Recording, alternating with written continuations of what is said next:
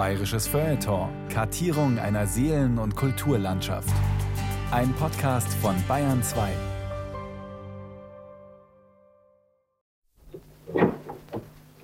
Der nächste bitte.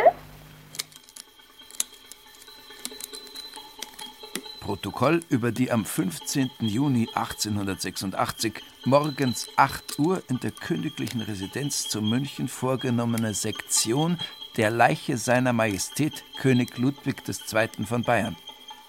Die Obduktion wurde vorgenommen von Universitätsprofessor Dr. Rüdinger unter Assistenz des Dozenten Dr. Rückert. Das Sektionsprotokoll wurde verfasst von Geheimrat von Ziemßen und Mitwirkung der übrigen Sachverständigen.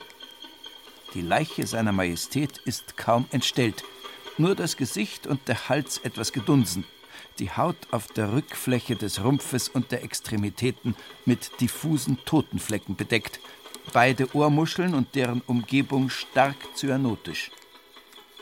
Äußere Genitalien wohl gebildet. Rechterseits offene Bruchpforte mit einem Bruchband belegt. Die Zunge etwas zwischen den Zähnen eingeklemmt, der Oberkiefer fast zahnlos, mit einer Zahnpièce versehen. Im Unterkiefer noch eine Anzahl lose sitzender Zähne, vier Schneide- und zwei Eckzähne. Körperlänge 191 cm, Brustumfang unter den Schulterblättern 103 cm, Bauchumfang 120 cm. Der Bericht über die Obduktion der Leiche Ludwig II. beschreibt den körperlichen Zustand des Märchenkönigs zum Zeitpunkt seines Todes bis ins kleinste Detail. Nur über die mögliche Todesursache schweigt er sich vornehm aus. Das ist ziemlich merkwürdig und bietet bekanntlich bis zum heutigen Tage Anlass zu allerlei Spekulationen und Verschwörungstheorien. Dass sich das Gebiss seiner Majestät für einen noch nicht einmal ganz 41-Jährigen in einem erschreckend traurigen Zustand befand, steht dagegen zweifelsfrei fest. Die ersten Zähne verlor Ludwig schon in jungen Jahren. Dazu der Münchner Historiker Julian Traut. Ab Mitte 20 ist es dann so, dass er schon beide Schneidezähne verliert, also die oberen beiden Schneidezähne. Das muss dann für den König, der sehr auf Ästhetik und auf einen guten Auftritt bedacht war, muss das ein sehr großer Schock gewesen sein.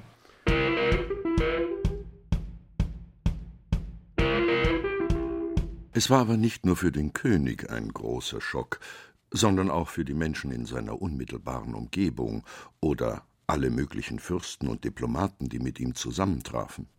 So schrieb Kronprinz Friedrich von Preußen anlässlich seines zweiten Münchenbesuchs im Jahre 1870 über König Ludwig II. Ich finde ihn auffallend verändert. Seine Schönheit hat sehr abgenommen. Er hat die Vorderzähne verloren, sieht bleich aus und hat etwas nervös Unruhiges in seiner Art zu sprechen, so dass er die Antwort auf seine Frage nicht abwartet, sondern während des Sprechens des Antwortenden bereits neue andere Dinge betreffende Fragen stellt. Nur ein paar Jahre später stieß der Jurist und Erfolgsautor Felix Dahn ins selbe Horn. In den vergangenen neun Jahren war viel verschwunden von jener Jünglingsschönheit, die damals von ihm ausgestrahlt hatte. Er war zu dick geworden, die fahle Gesichtsfarbe war nicht hübsch, das Fehlen mehrerer Zähne entstellte ihn beim Sprechen und machte das Verstehen der hastig herausgesprudelten Worte noch schwieriger.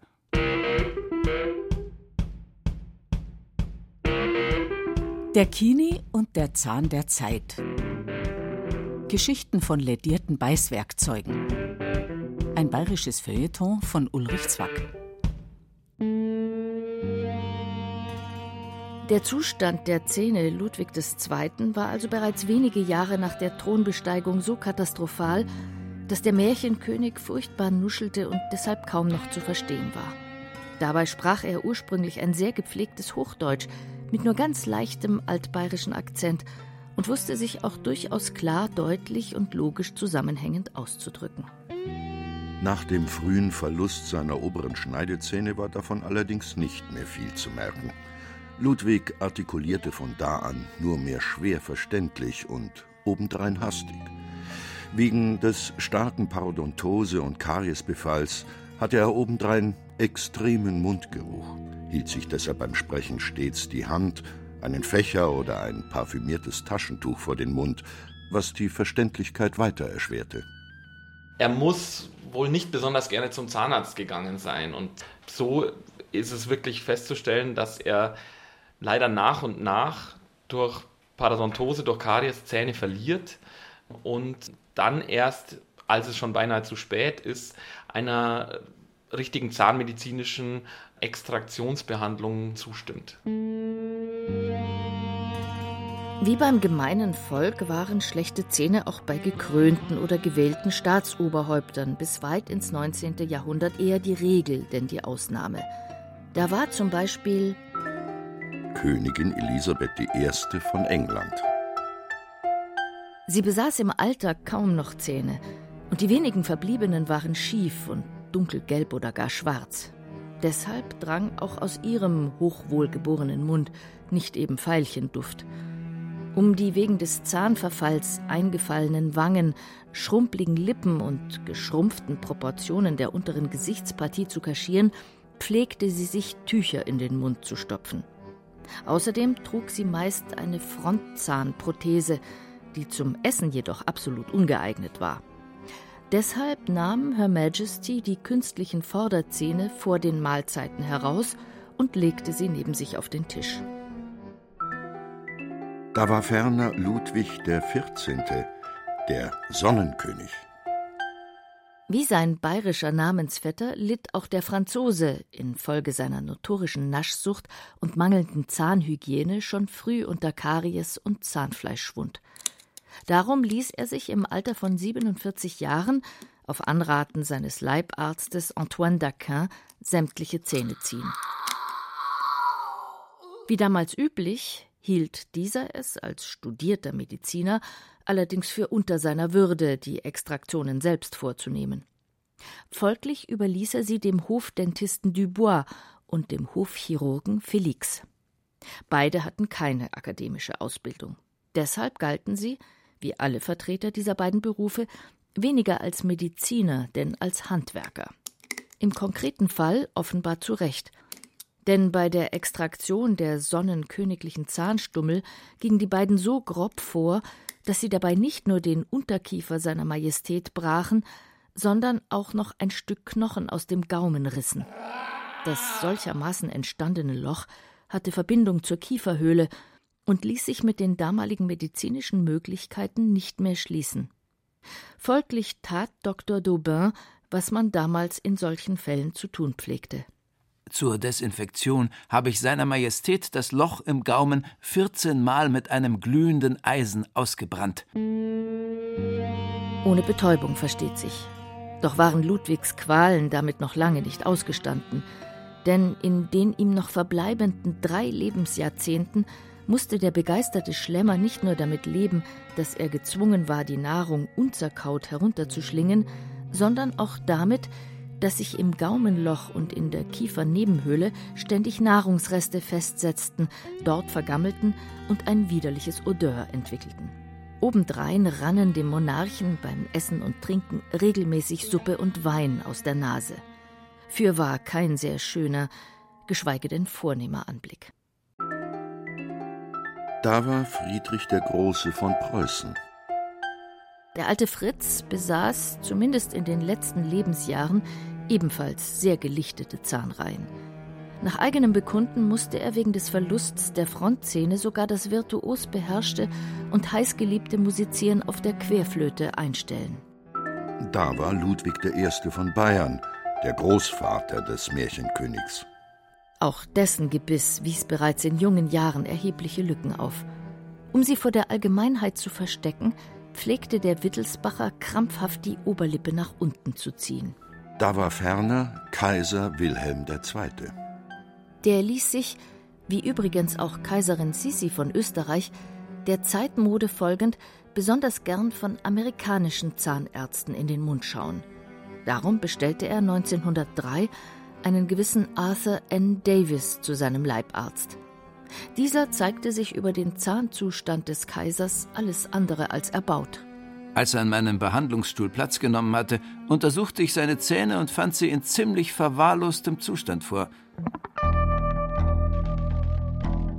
George Washington, der erste auf demokratischem Weg gewählte Präsident der Vereinigten Staaten von Amerika, litt jahrzehntelang unter Schwierigkeiten mit seinen Beißwerkzeugen.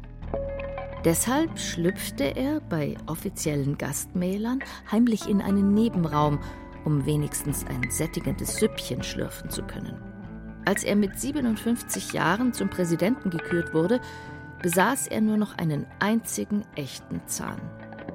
Wie Königin Elisabeth I. polsterte er deshalb die Wangen- und Lippenpartien des Gesichts mit Stofftüchern aus. Außerdem besaß er eine ganze Reihe von nach dem jeweils neuesten Stand der Technik gefertigten Zahnprothesen. Aber der Zahnersatz bereitete ihm mehr Kummer als Freude, zumal diese dritten zum Beißen in keinerlei Hinsicht taugten. Folglich wurden butterweiche, marinierte Kalbskutteln für ihn zum Lieblingsleckerbissen, um dessen Nachschub aus England er sich persönlich kümmerte. Denn, so schrieb er in einem Bestellbrief, der schlechte Zustand meiner Zähne zwingt mich für diesen in meinem Hauswesen unentbehrlichen Artikel Sorge zu tragen. Die Zahnlosigkeit bereitete beim Essen nicht nur George Washington große Schwierigkeiten, sondern auch Ludwig II., der von der Natur her alles andere als ein Verächter leiblicher Genüsse war, was sich am Ende allerdings als fatal erwies.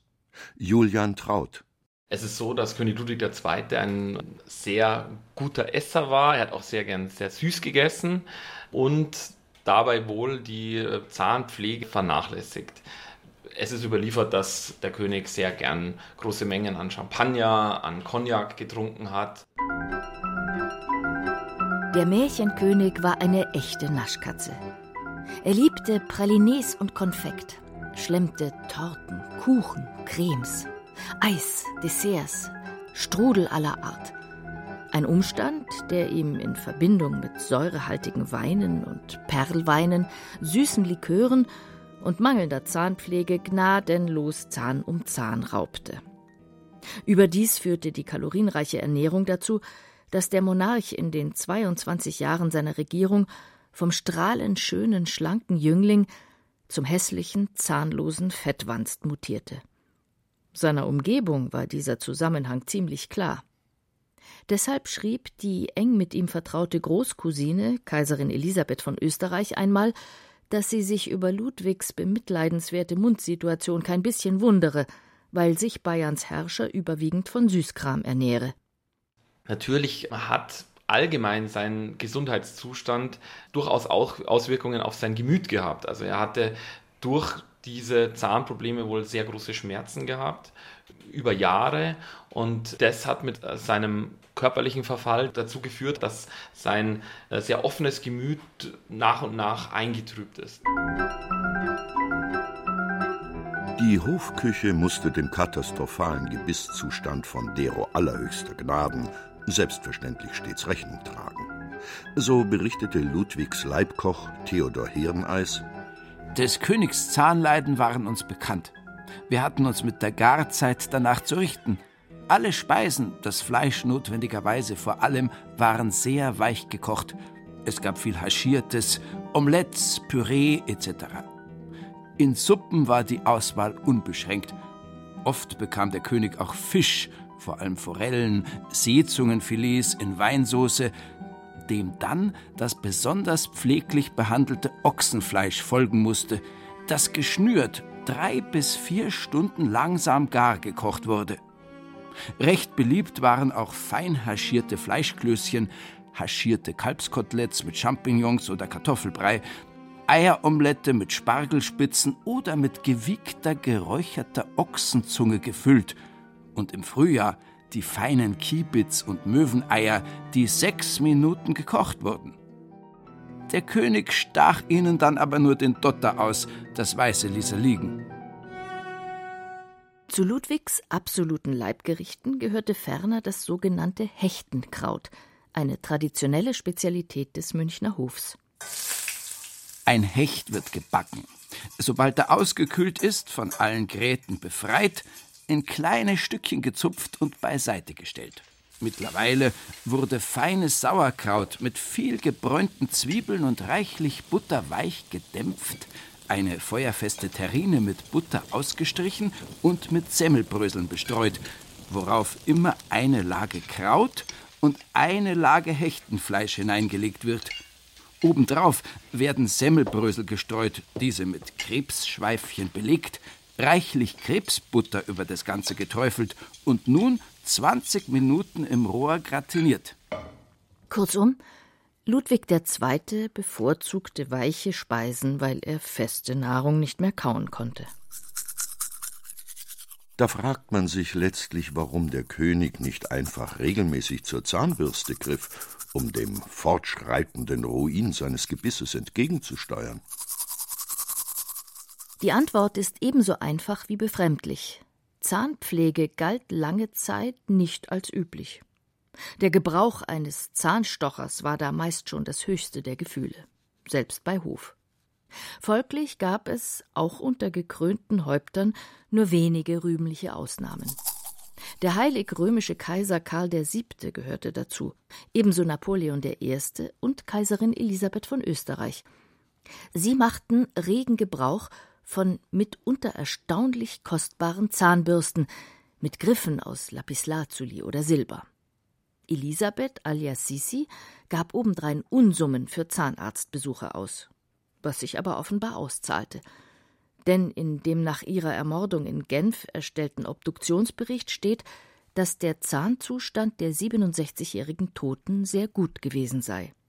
Das von bösen Zungen verbreitete Gerücht, sie habe eine Zahnprothese getragen, war also eindeutig falsch. Zur Ehrenrettung der übrigen Potentaten und ihrer Gattinnen könnte man einräumen, dass die Zahnpflege in vergangenen Jahrhunderten teilweise mit höchst brutalen Methoden arbeitete, indem man zum Beispiel Zahnpasten, Pulvern und Tinkturen gern Ingredienzen beimengte, die man heute darin nicht mehr finden möchte. So schmirgelten Korallen- und Bimssteinpulver, Chlorkalk oder Schwefelsäuresalze die Zähne zwar strahlend weiß, zerstörten aber gleichzeitig ihren schützenden Schmelz. Nicht anders als das Weiland besonders gern zur Zahnpflege empfohlene Aqua Fortis, wohinter sich nichts anderes verbarg als verdünnte Salpetersäure. Solche aggressiven Mittel zerstörten die Zähne ebenso systematisch wie mangelnde Pflege. Und auch so manche Zahnbürste aus kurzen, harten Schweinsborsten griff die Gesundheit von Zähnen und Zahnfleisch eher an, als dass sie dazu geeignet war, sie zu erhalten. Deshalb empfahlen empfindlichere Gemüter sanftere Methoden der Zahnreinigung. Der gebürtige Nürnberger und selbsternannte Esskünstler Antonius Antus, eigentlich Gustav Blumröder, hielt beispielsweise gar nichts vom Einsatz der Zahnbürste, war aber andererseits ein erklärter Verfechter des Zahnstochers und machte sich ansonsten kurz vor Mitte des 19. Jahrhunderts für die Anwendung harmloser, aber so gut wie wirkungsloser Mundspülungen stark. Man halte die Zähne reinlich. Dazu dient Ausspülen des Mundes morgens und nach dem Essen mit rotem Wein oder nicht zu kaltem Wasser. Es wird zwar von vielen Diätetikern warmes Wasser geraten, was jedoch vielen widerlich sein möchte. Rund 80 Jahre früher wandte sich bereits Philipp Pfaff, der Hofzahnarzt Friedrichs des Großen von Preußen, gegen den Gebrauch von Zahnbürsten. Allerdings mit der Einschränkung Ich rede nur vom Missbrauch der Zahnbürsten. Sie sind zur Reinigkeit notwendig, und wenn man sich derselben alle 14 Tage einmal bedient, so kann ich es wohl passieren lassen. Der nächste bitte. Wenn es bereits zu spät war und Zähne und Zahnfleisch schon geschädigt waren, wäre es naheliegend gewesen, sich an einen Dentisten oder Zahnarzt zu wenden. Immerhin begann die Zahnmedizin gerade ab der Mitte des 19. Jahrhunderts gewaltige Fortschritte zu machen. Ludwig II. jedoch scheute Zahnärzte wie die Pest. Zahnärzte gab es auch zur damaligen Zeit schon. Es sind zwei Hofzahnärzte überliefert. Das ist der Dr. Guido von Koch und Dr. Ludwig Weil. Die beiden sind als Hofzahnärzte geführt. König Ludwig II. scheint die beiden aber nicht besonders oft äh, konsultiert zu haben. Grundsätzlich hat die Zahnmedizin zu des Märchenkönigs Zeiten erstmals in der Geschichte einen Stand erreicht, dessen Methoden mit den noch heute gebräuchlichen vergleichbar sind. Chirurgische Sanierung des Zahnfleischs und tiefer bakterienüberfrachteter Zahnhalstaschen, Ziehen maroder Wackelzähne, Schließen der Lücken durch passenden Zahnersatz. All das war auch damals schon gang und gäbe. Tüchtige, nach wissenschaftlich gesicherten Forschungsergebnissen praktizierende Zahnärzte gab es ebenfalls. Die Beliebtheit amerikanischer Zahnmediziner, auch in europäischen Hofkreisen, wurde bereits erwähnt. Aber auch des Bayernkönigs zwei Hofzahnärzte waren technisch durchaus auf der Höhe ihrer Zeit. Selbst wenn Ludwig einmal in einem Brief an einen Vertrauensmann im Hinblick auf seine Plomben und eine Teilprothese jammerte, Sehr liegt mir daran, dass du Professor Koch mitteilst, dass seine Sache gar nicht mehr hält und mir sehr lästig ist. Er möge es doch endlich so einrichten, dass es definitiv zu brauchen ist. Indes genossen unter allen deutschen Zahnmedizinern Berliner Zahnärzte den besten Ruf. Aber der erklärte Preußenhasser Ludwig hätte natürlich nie und nimmer einen Berliner Zahnspangler in seinen allerdurchlauchtigsten Mund schauen lassen. Folglich sah er sich, als er endgültig einsehen musste, dass sich eine professionelle Zahnbehandlung nicht mehr länger würde aufschieben lassen, lieber außerhalb des wilhelminischen Kaiserreiches nach geeigneten Ärzten um. Was man weiß, ist, dass Ludwig europaweit sondieren hat lassen, wo gibt es gute Zahnärzte.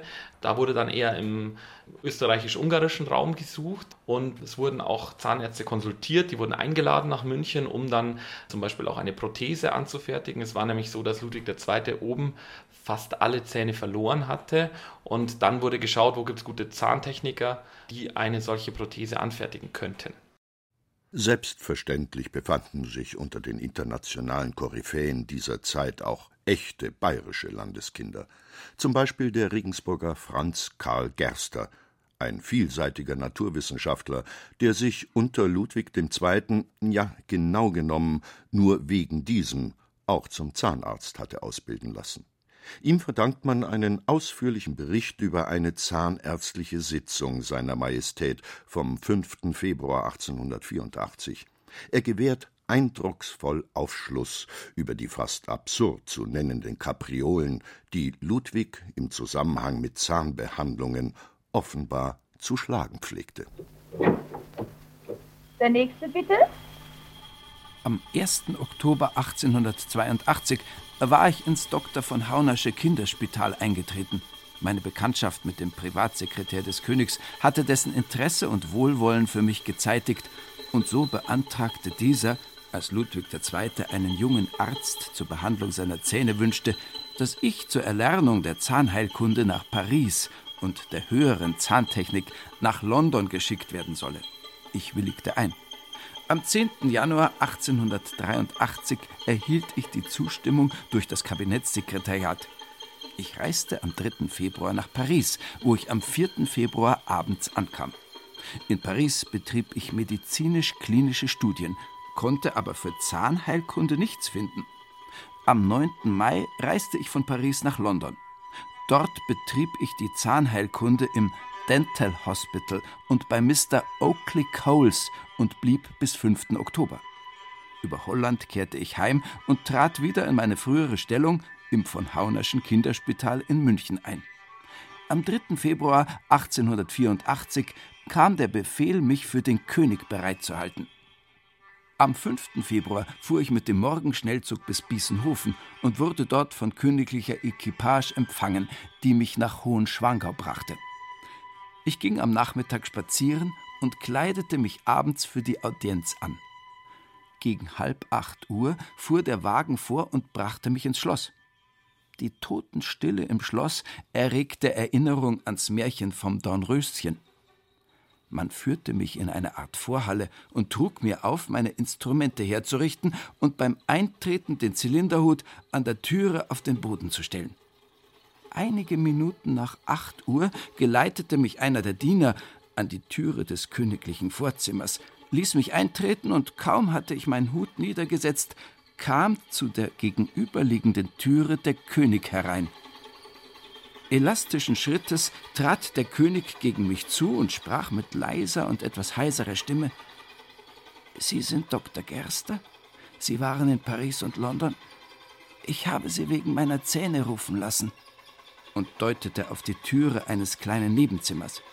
Ich trat einige Schritte vor und ließ den König vorangehen. Das kleine Gemach, in welchem wir uns nun befanden, war durch zwölf Reflektor-Petroleumlampen hell erleuchtet. Im Brennpunkt aller dieser Lampen stand ein kleiner Stuhl mit runder, kurzer Lehne. Links davon war ein Waschtisch und auf diesem breitete ich meine Instrumente aus. Dann setzte er sich und erzählte mir von den Leiden, die ihm seine Zähne verursachten. Er legte mir bezüglich einer Platte mit falschen Zähnen, die er im Oberkiefer trug, Verschwiegenheit auf und befahl dann im liebenswürdigsten Ton, einige schadhafte Zähne zu plombieren. Ich begann zu arbeiten, untersuchte dem königlichen Wunsch entsprechend die Zähne. Verschiedene fehlten, das Unterkieferzahnfleisch war chronisch geschwellt, es standen nur noch die beiden vorderen Mahlzähne und die beiden Eckzähne. Die vier vorderen Schneidezähne waren an rosshaarähnlichen Seiten aufgereiht und an den Eckzähnen befestigt. Im Oberkiefer fehlten einige hintere Backenzähne und die Schneidezähne waren an einer Kautschukplatte eingelegt. Ich prüfte einige vorhandene Wurzeln mit größter Vorsicht, um sie, die sehr locker waren, nicht unversehens auszubrechen. Eben diese Wurzeln sollten plombiert werden.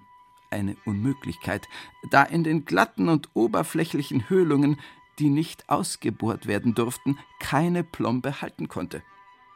Nichtsdestoweniger brachte ich eine eigens zu diesem Zweck aus London bezogene Gold-Platin-Plombe hinein. Der König aber schloss rasch den Mund, drückte die noch nicht hart gewordene Plombe wieder heraus und spuckte sie fort. Die Plombe hält nicht, sagte er. Die Plombe ist noch nicht hart geworden, antwortete ich. Majestät haben zu rasch den Mund geschlossen. Da stand der König auf und ging im Zimmer auf und ab. Ich soll in den nächsten Tagen nach München, und da sehen mir alle Leute auf den Mund. Können Sie mir die unteren Zähne so in den Mund binden, dass man sie nicht als hineingebunden erkennt? Ich sagte, ich wolle versuchen, sie mit englischer Seide hineinzubinden. Mit Seide? sagte der König ungläubig. Wie soll denn Seide halten? Ich versicherte, dass die Seide sehr haltbar sei. Der König ließ sich die Seide geben und riss heftig daran, um mir zu beweisen, dass sie nichts taugen werde. Allein die Seide riss nicht, hatte aber den königlichen kleinen Finger tief eingeschnitten, so dass es schmerzen musste. Doch der König ließ sich nichts anmerken und sagte bloß Die Seide taugt nichts. Ich will Saiten haben. Saiten wie Instrumentensaiten. Haben Sie nicht mit solchen Zähnebinden gelernt? Ich warf ein, dass in London, wo ich alle an Zähnen vorkommenden Operationen gelernt habe, das Binden der Zähne nur mit Fäden gehandhabt werde und dass diese ihren Dienst hinreichend gut tun. Der König aber ging nicht von seinen Seiten ab und drückte den Wunsch aus, dass ich dieses Seitenbinden noch besonders erlernen solle, was ich auch versprach. Mittlerweile hatte sich der König wieder auf den Stuhl gesetzt und fragte mich, wie finden Sie, dass ich aussehe?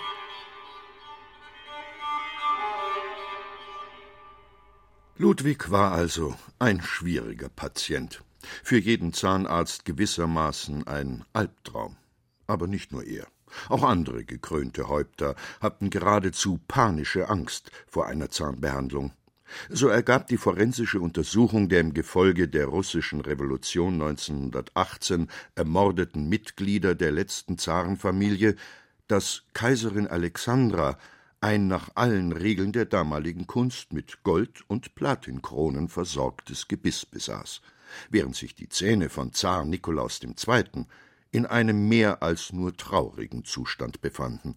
Anscheinend hatte auch er panische Angst vorm Zahnarzt. Bei näherem Hinsehen ist die Furcht vieler historischer Patienten vor einer Zahnbehandlung nicht weiter verwunderlich.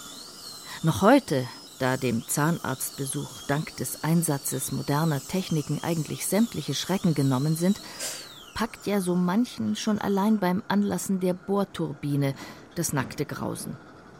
In Anbetracht heutiger Zahnbetäubungsmöglichkeiten eigentlich völlig unbegründet.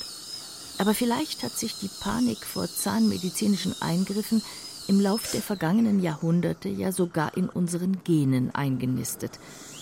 Denn ganze Ewigkeiten lang ging es da tatsächlich höchst grob und schmerzhaft zu.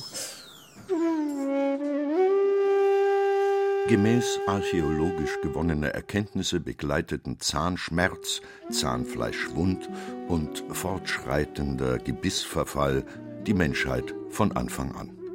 Doch die wohlhabende Oberschicht versuchte bereits sehr früh, die sich lichtenden Zahnreihen durch aus Holz, Tierzähnen, Knochen oder Elfenbein gefertigten Ersatz wenigstens notdürftig wieder zu schließen. Zum Essen waren die mit Draht, Haaren oder Bindfaden an den noch erhaltenen benachbarten gesunden Zähnen fixierten Substitute natürlich nicht geeignet. Insofern bedeuteten die von etruskischen Spezialisten kreierten Zahnbrücken einen regelrechten Quantensprung der Gebisswiederherstellung. Denn sie bestanden aus bis zu fünf Millimeter breiten Goldösen, in die künstliche Zähne eingesetzt wurden und auf dieselbe Weise an den erhaltenen natürlichen Zähnen links und rechts der Lücke befestigt wurden. Wie heutige Zahnbrücken hielten sie bereits derart sicher, dass man damit tatsächlich wieder kraftvoll in den Apfel beißen konnte. Von den Römern wurde diese Technik dann so weit vervollkommnet, dass der Zahnersatz teilweise schon herausnehmbar war. Und der Satiriker und Epigrammdichter Martial in der zweiten Hälfte des ersten Jahrhunderts nach Christus an eine vornehme ältere Dame namens Galla die spöttische Zeile richten konnte Und zur Nacht legst du deine Zähne beiseite, genau wie dein seidenes Kleid. Darüber, wie schmerzhaft allein das Zurechtschleifen der gesunden Zähne gewesen sein muss, damit die künstlichen daran befestigt werden konnten, schweigt sich des Sängers Höflichkeit jedoch aus. Allerdings war man in dieser Hinsicht früher ohnehin nicht zimperlich. Amputationen, Kaiserschnitte, die Versorgung von Wunden nach Unfällen oder im Krieg, all das wurde notgedrungen ohne jede Betäubung durchgeführt.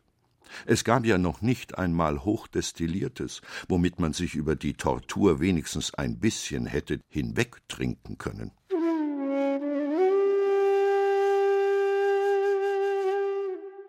Nach dem Zusammenbruch des römischen Imperiums geriet die Herstellung von Zahnersatz für lange Zeit wieder völlig in Vergessenheit. Abgesehen von einigen Bemerkungen im Werk über die Chirurgie des arabischen Arztes Abul Qasim erfährt man aus dem Mittelalter so gut wie nichts über dritte Zähne. Und auch Abul Qasim weiß nur von den schon in der Antike gebräuchlichen Methoden zu berichten. Erst in der frühen Neuzeit beginnen die Quellen wieder etwas reichlicher zu sprudeln. Zahnweh, Zahnweh. Im 17. und 18. Jahrhundert litten nachweislich über 80 Prozent der Bevölkerung unter Zahnfäule, besaßen fast alle über 25-Jährigen schon erhebliche Zahnlücken denn das Ziehen eines kranken Zahnes stellte so ziemlich die einzige wirklich erfolgversprechende Behandlungsmethode dar. Daneben versuchte man Zahnschmerzen auch medikamentös zu bekämpfen, schreckte dabei nicht einmal vor so seltsamen Mitteln wie Hasenkopfasche, Wolfskot, Froschpflastern oder in Öl gekochten Regenwürmern zurück, um die angeblich an den Zahnwurzeln nagenden Würmer zu vertreiben, die man früher für Zahnbeschwerden verantwortlich machte. Dass mit dergleichen Wundermitteln dem Schmerz nicht wirklich beizukommen war, lässt sich denken. Folglich blieb am Ende kein anderer Ausweg mehr als die Entfernung des kranken Zahns. Es sei denn, er oder seine kläglichen Reste fielen ganz von selber aus. Der nächste bitte. Wer aber besorgte Weiland das Zahnziehen? Zahnärzte im heutigen Sinn gab es ja bis weit ins 19. Jahrhundert hinein noch gar nicht. Also gehörte es ganze Ewigkeiten lang zu den vielfältigen Aufgaben der Bader, Barbiere und Feldschere. Aber auch Huf- und Grobschmiede betätigten sich häufig als Zahnreißer bzw. Zahnbrecher, wie man früher gern sagte, wobei man das mit dem Brechen durchaus wörtlich nehmen darf. Oft war man auch dazu gezwungen, sich an einen der fahrenden Scharlatane zu wenden, die als Beweis ihrer hohen Kunst mit einer Kette aus gezogenen Zähnen um den Hals ihre Stände am Marktplatz aufgebaut hatten und die Leidenden mit Brachialgewalt von den kranken Zähnen befreiten. Ein paar gedungene Spießgesellen veranstalteten währenddessen mit Trommeln, Rasseln und anderen Krachinstrumenten einen Heidenlärm, um die schaulustige Menge von den gellenden Schmerzensschreien der gerade in Behandlung befindlichen Patienten abzulenken. Kein solcher Scharlatan war, nebenbei bemerkt, der berühmt-berüchtigte Dr. Johannes Andreas Eisenbart. Er ist erst posthum in den Ruf eines Kurpfuschers geraten – in Wahrheit zählte der gebürtige Oberviechtacher zu den bedeutendsten Wundärzten des ausgehenden 17. und beginnenden 18. Jahrhunderts.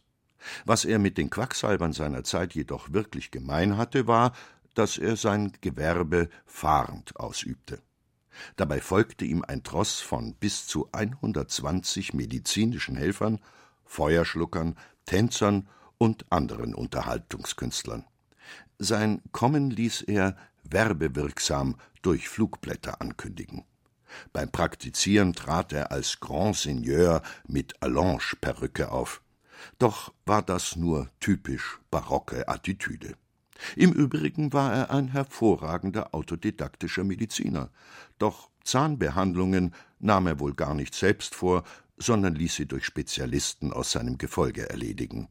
Trotzdem heißt es im berühmten Eisenbartlied Zu Wien kurierte ich einen Mann, der hatte einen hohlen Zahn. Ich schoss ihn raus mit der Pistol. Ach Gott, wie ist dem Mann so wohl. Eisenbart wurde rasch zum Volkshelden. Der nachträgliche schlechte Ruf wurde ihm erst von studierten Ärzten angehängt, die ihm die überdurchschnittlichen Behandlungserfolge neideten und verärgert darüber waren, dass sich ein einfacher Medizinalhandwerker erdreistete, in ihren Fachgebieten zu reüssieren. Indes hätten sich die Herren Akademiker selber natürlich niemals in die Niederungen eines Wundarztes oder gar Zahnbrechers herabbegeben.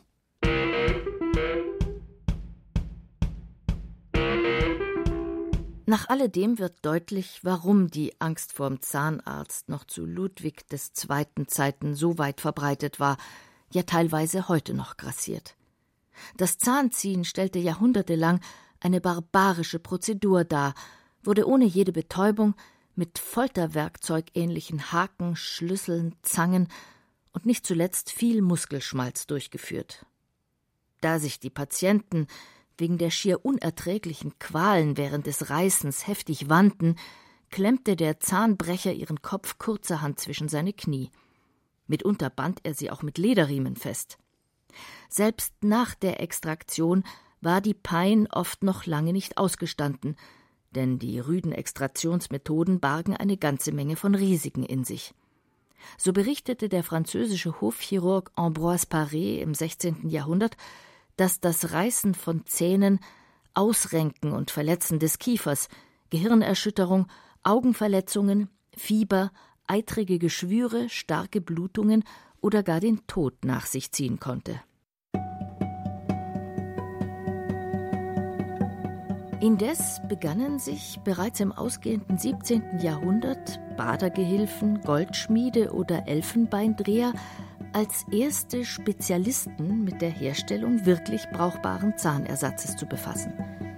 Sie experimentierten mit den verschiedensten Materialien wie Gold, Elfenbein von Nilpferd und Walross, Knochen, Fischbein, Achat oder Tierzähnen. Außerdem waren sie bestrebt, das ungelöste Problem der Befestigung der oberen Prothesenhälfte zu lösen. Dabei beschritten sie mitunter ziemlich seltsame Wege. So erfand man in Paris ein besonders barbarisches Verfahren. Man bohrte Löcher durchs Zahnfleisch, zog zwei Haken hindurch und hängte daran die künstliche Zahnreihe auf. Das Ergebnis war alles andere als befriedigend. Dazu der im 18. Jahrhundert praktizierende Chirurg Pierre Fauchard. Hängende Zähne reagieren auf jede Bewegung der Zunge und auf jeden Luftzug. Ich hörte von einer Dame, die schlimme Qualen litt, ehe ein Hustenanfall das lästige Gebiss glücklich ins Feuer beförderte. Fauchard war bestrebt, solchen Notlösungen eigenhändig ein Ende zu setzen und erfand auch die erste halbwegs taugliche Befestigung der Oberkieferprothese, indem er die obere und die untere Gebisshälfte mit Stahlbügeln verband. Der dadurch erzielte Federdruck presste die beiden Teile auseinander und die obere Prothesenhälfte somit fest gegen den Oberkiefer.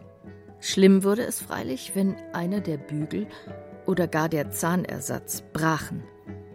Dann wurde die ganze Prothese aus den geöffneten Lippen katapultiert oder verletzten ihre Einzelteile das Innere der Mundhöhle.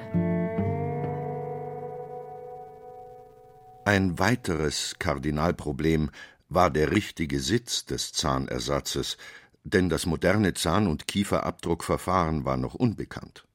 Die Zahntechniker, in deren Schaufenstern Modellprothesen auf prächtig verzierten Ständern prunkten, vermaßen die Mundhöhle lediglich mit einem Zirkel.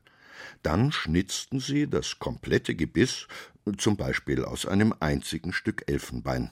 Auf diese Weise entstand zwar ein wahres Kunstwerk, aber es war reiner Zufall, wenn es tatsächlich passte.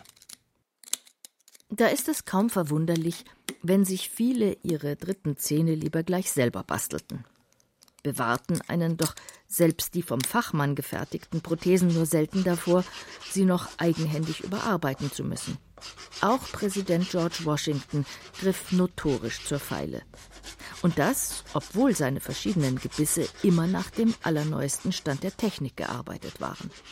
So ist etwa eine seiner Zahnprothesen erhalten, deren oberer Teil aus einer geschmiedeten Goldplatte besteht, in die Elfenbeinzähne eingelassen sind.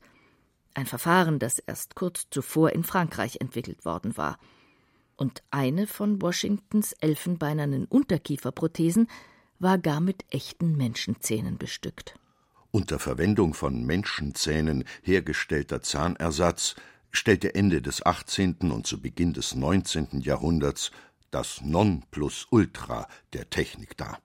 Die dafür benötigten Zähne besorgte man sich nonchalant aus den Kiefern hingerichteter Delinquenten oder der Toten auf Friedhöfen und Schlachtfeldern. Darum sprach man auch gern von Waterloo-Zähnen. Sehr appetitlich klingt das nicht. Überdies bildeten die Zähne von Toten geradezu ideale Infektionsquellen. Deshalb deckte, wer es sich leisten konnte, seinen Bedarf lieber aus den gesunden Zahnreihen der Armen. Der nächste bitte. Damit gelangt man zum wohl makabersten Kapitel in der Geschichte des Zahnersatzes, nämlich zur Mund-zu-Mund-Verpflanzung. Einem Verfahren, das sich vor allem im 18. Jahrhundert größter Beliebtheit erfreute. Hierzu fanden sich Spender und Empfänger gleichzeitig im Ordinationsraum ein. Der Behandler zog einen Zahn aus dem Mund des Spenders und setzte ihn unverzüglich in die ebenfalls frisch geschaffene Zahnlücke des Empfängers ein. Dann band er den verpflanzten Zahn zur Schienung mit Draht oder Faden an die Nachbarzähne, während der Spender das Zimmer mit dem Lohn in der Tasche schon wieder verließ. So mancher aus der unteren Gesellschaftsschicht verbesserte auf diese Art sein karges Einkommen. Ja, viele scheuten nicht einmal davor zurück, die Zähne ihrer Kinder zu Geld zu machen. Denn Kinderzähne galten für die Transplantation als am besten geeignet. Auf das weitere Schicksal der Kinder nahm man keinerlei Rücksicht. So findet man in einem Ende des 18. Jahrhunderts erschienenen Roman des schottischen Arztes Helinus Scott die bittere Passage Meine Schwester hat, seit sie neun Jahre alt war, nur noch ihre nackten Kiefer. Es ist ihr nur ein geringer Trost, dass sich ihre Zähne nun bei Hofe befinden, während sie sich ohne Aussicht auf einen Ehemann von Brei ernähren muss. Viele Transplantationsmediziner hielten gleich mehrere Spender bereit.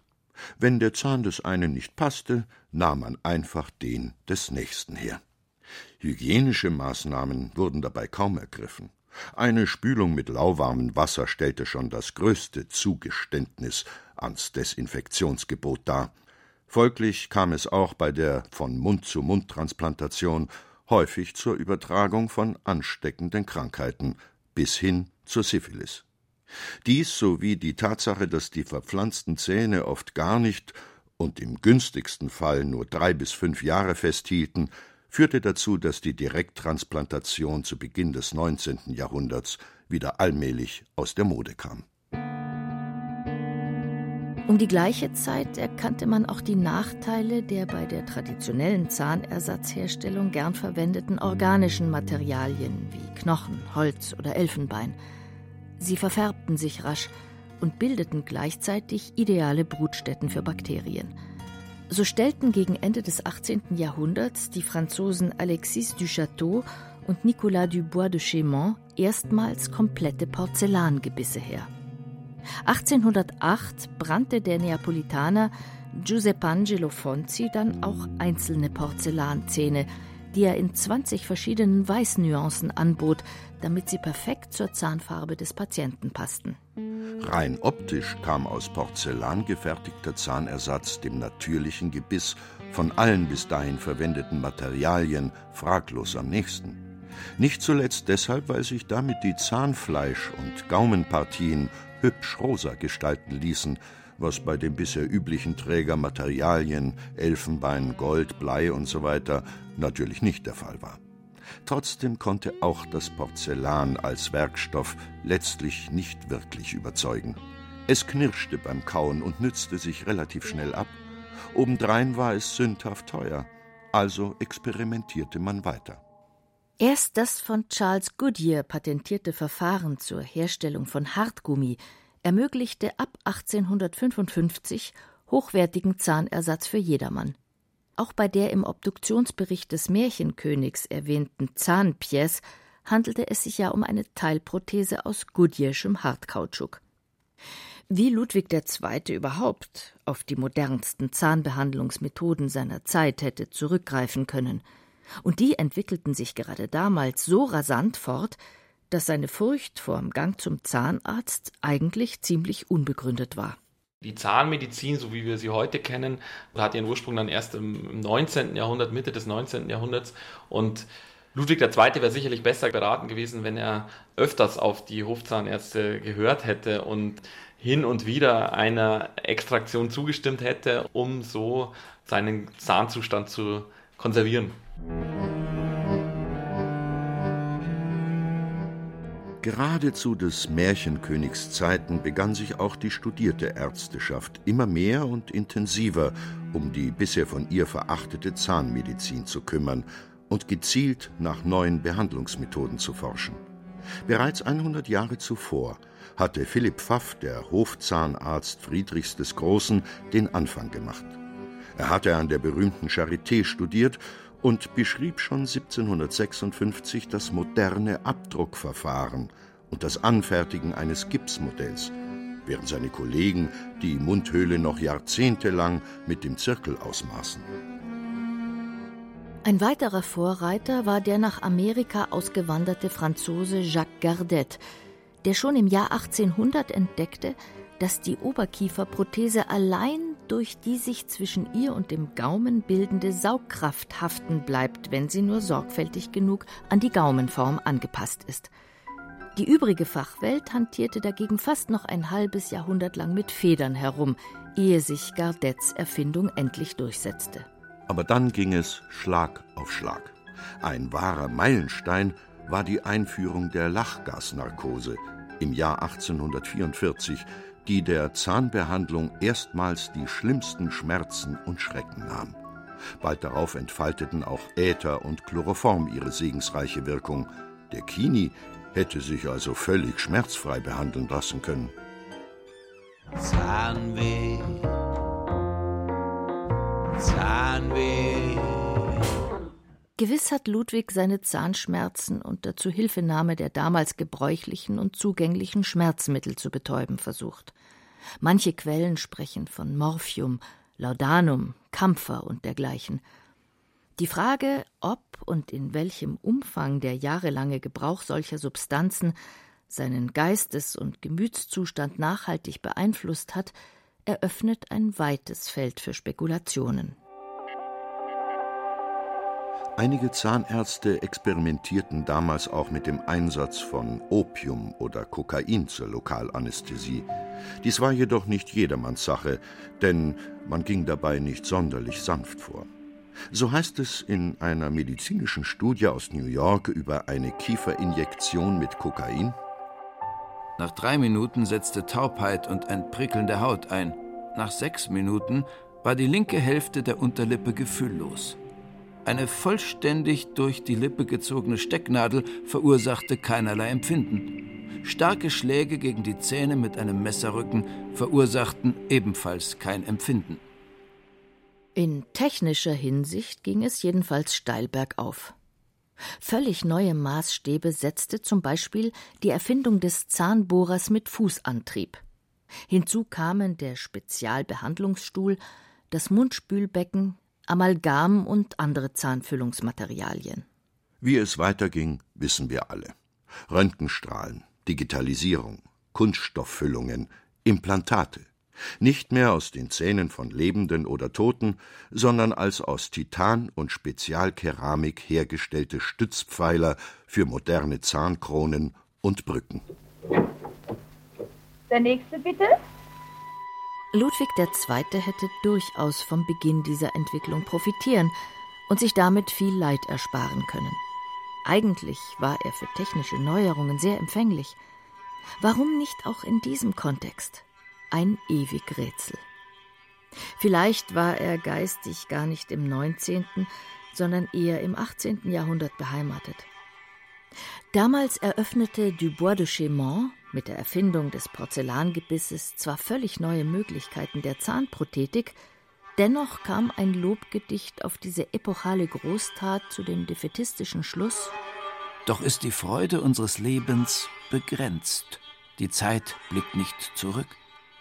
Trotz neuer Zähne hofft man vergebens auf einer ewigen Jugend Glück.